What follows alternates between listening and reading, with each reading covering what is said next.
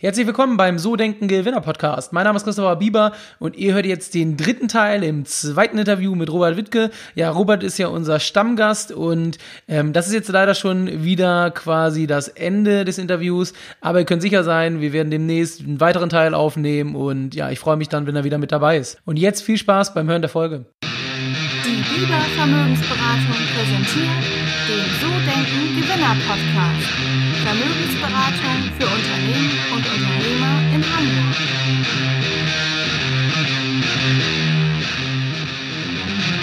Also super spannendes Feld, was du ansprichst.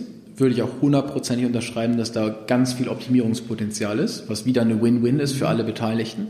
Ähm, wir stellen uns diese Herausforderung absehbar erstmal nicht, mhm. äh, weil das nicht unser Kerngeschäft ist. Und trotzdem sehe ich da Chancen für Leute, die sich mhm. selbstständig machen möchten.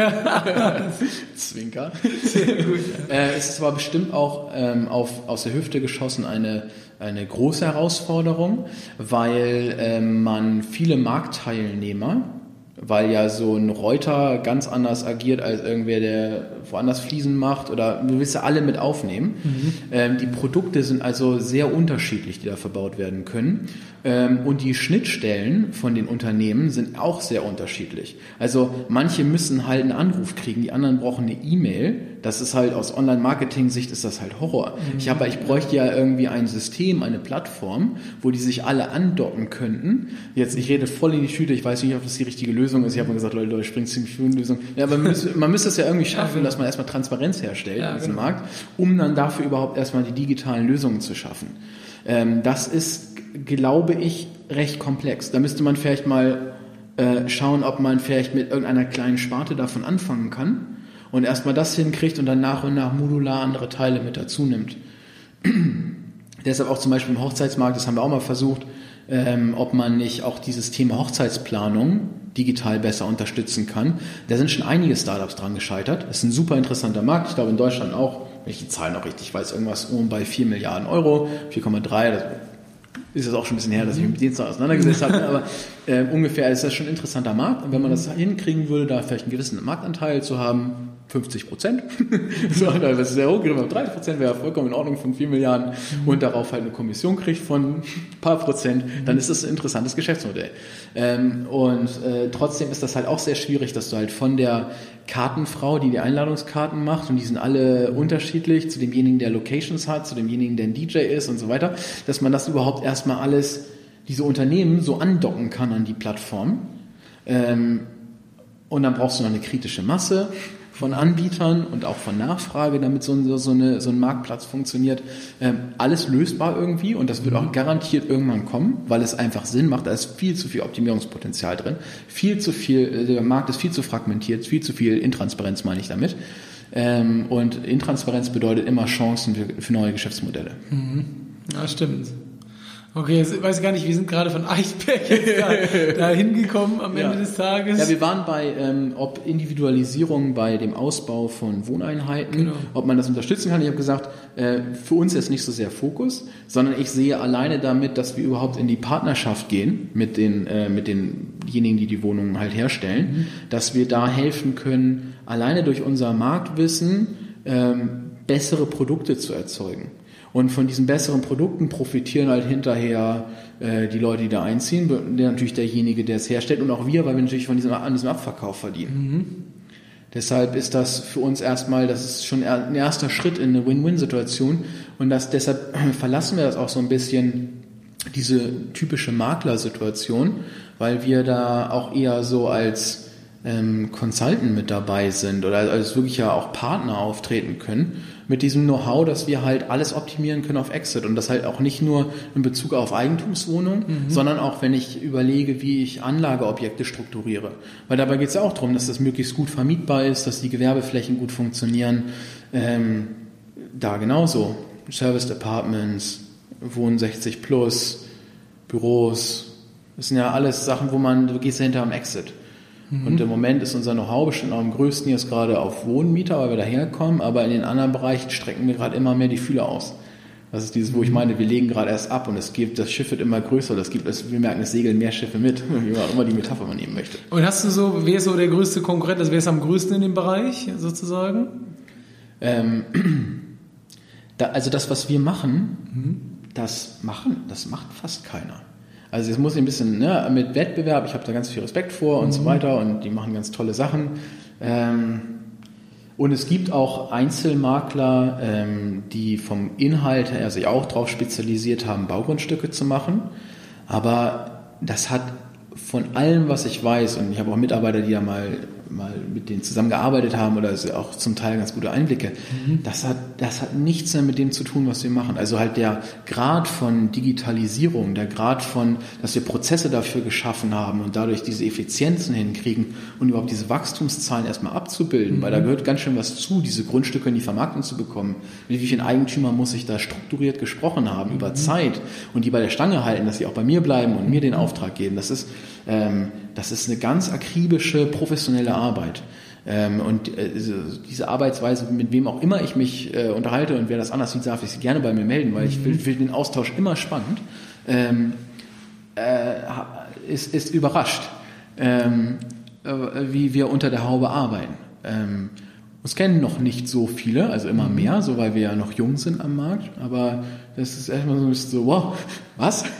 Ihr habt so viele Grundstücke? What? Ja, wollte ich gerade sagen, das ist ja eine sehr, sehr große Anzahl. Ja. Und hast du denn so eine Kennzahl, wo du hin willst mit dem Unternehmen, im Umsatz, Mitarbeiter? Gibt es da sowas, so eine Vision, wo du sagst, hey, das wär's? Ähm, nö, habe ich, um ehrlich zu sein, überhaupt nicht drüber nachgedacht. Also neben natürlich Umsatzzielen, die wir für uns haben, äh, jahresbasiert, und wir haben bestimmt auch einen Fünfjahresplan, mhm. obwohl es dann natürlich auch immer dünner wird, weil wir einfach gelernt haben, wir kommen aus einer Startup-Welt, ab einem gewissen Grad bringt es gar nicht so viel, sich solch einen Plan zu stecken, weil sich sowieso so viel ändert.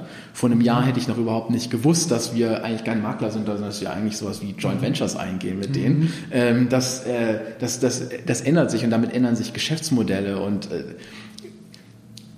es ist mir auch nicht so wichtig, dass wir eine, eine Umsatzzahl erreichen oder eine Mitarbeiteranzahl erreichen, sondern eher dieses zu merken, dass so ein Unternehmen irgendwie wächst oder vielleicht auch mal regional wächst oder weiß der Henker was mhm. alles, ähm, das ist erstmal in sich spannend. Was ist dein persönliches Ziel mit der ganzen Geschichte? Ähm, für mich ist es ähm, ein Teil meiner Selbstverwirklichung. Also irgendwie, wenn man sagt, das Leben ist so ein Wheel of Life, es gibt verschiedene Lebensbereiche, mhm. es gibt irgendwie Freunde und es gibt Partnerschaft und es gibt Job und es gibt, mhm. so, das sind irgendwie verschiedene Bereiche ähm, und ähm, in allen Bereichen kann man irgendwie Zufriedenheit erlangen. Für mich ist das, bin ich quasi in dem Tortenstück, wenn das quasi so ein Tortendiagramm mhm. ist, bin ich jetzt in dem Tortenstück äh, Berufung mhm. ähm, und da äh, finde ich einfach bis jetzt die meiste Erfüllung darin, äh, unternehmerisch tätig zu sein. Mhm. Äh, und so diese immer wechselnden Herausforderungen, ähm, dieses, was ich meinte, dass mein eigener Horizont, der Horizont von dem ist, äh, ah, interessant. Stimmt eigentlich gar nicht. Am Anfang war es so, dass mein Horizont der Horizont der Unternehmung war, als sie noch so klein war. Und jetzt geht es mehr darum, hey, wie kriege ich eigentlich Teams von Leuten zusammen, deren Horizont so viel größer ist als mein eigener Horizont, als ich mir das hätte jemals selber vorstellen können.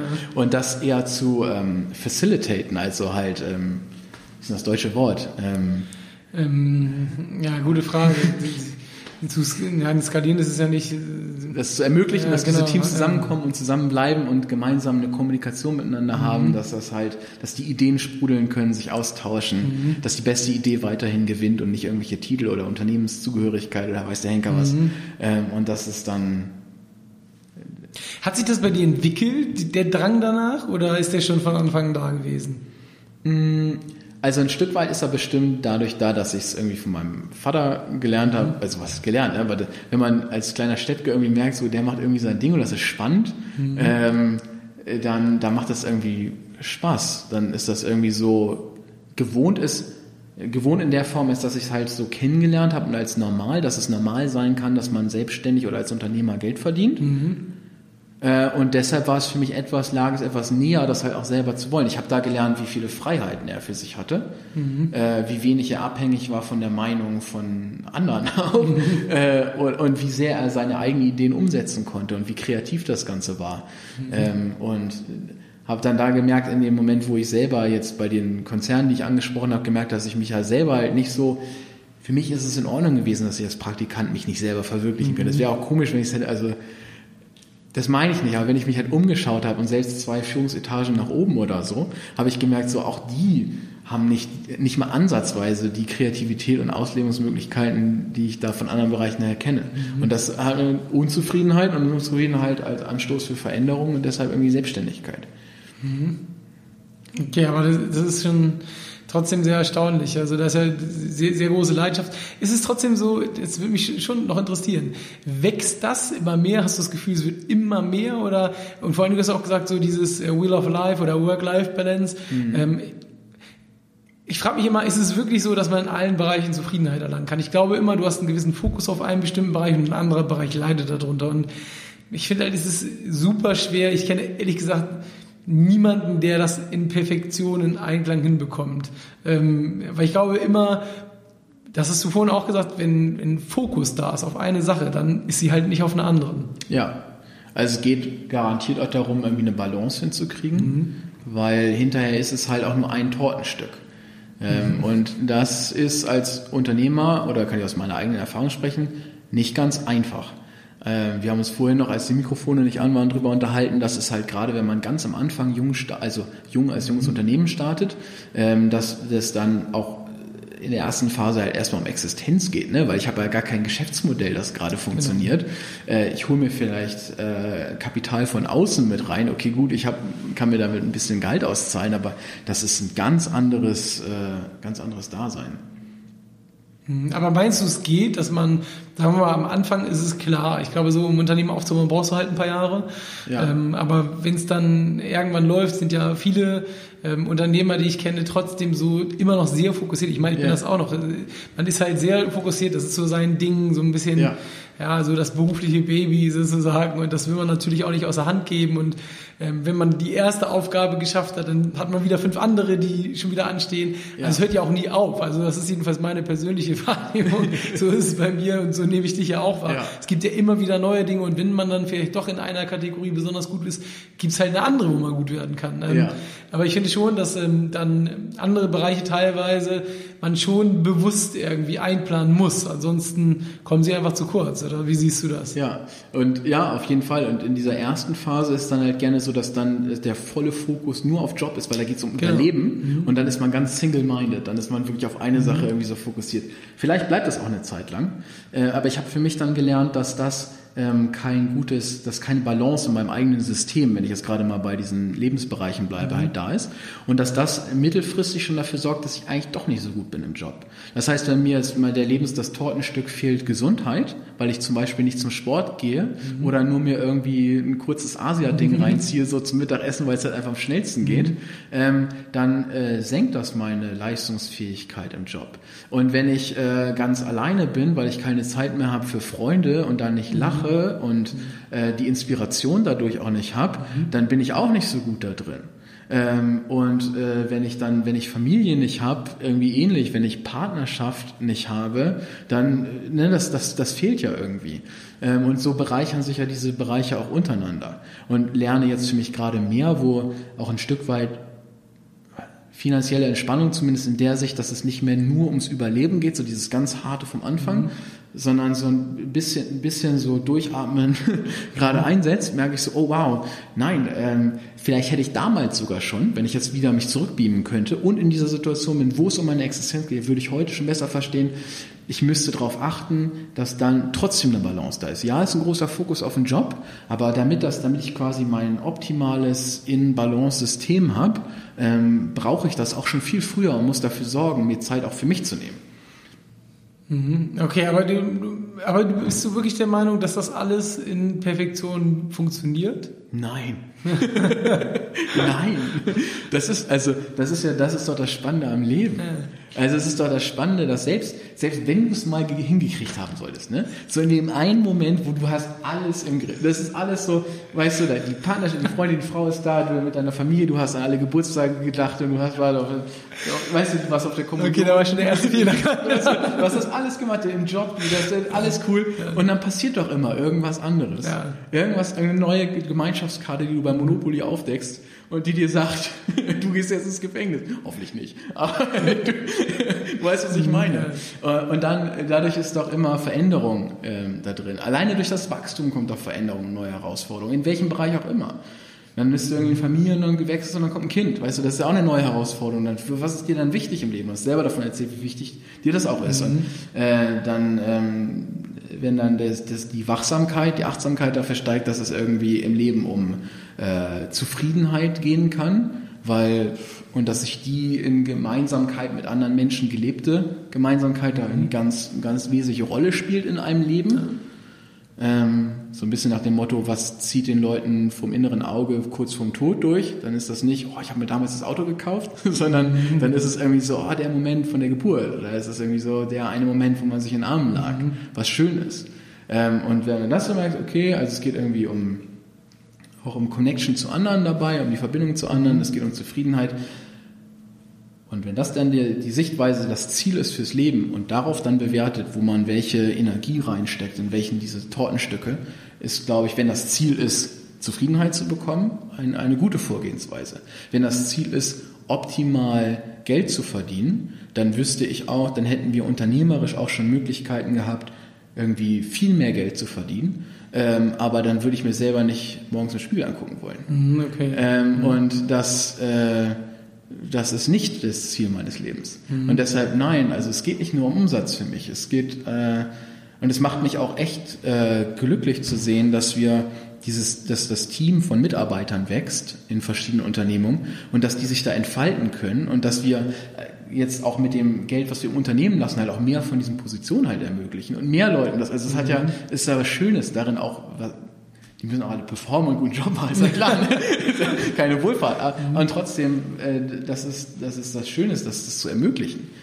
Anderen Leuten auch in solch einer Umgebung zu arbeiten, die so offen ist, ähm, die so äh, tolerant, so die beste Idee gewinnt, so demütig gegenüber dem, wo Status, wo Ego alles raus ist.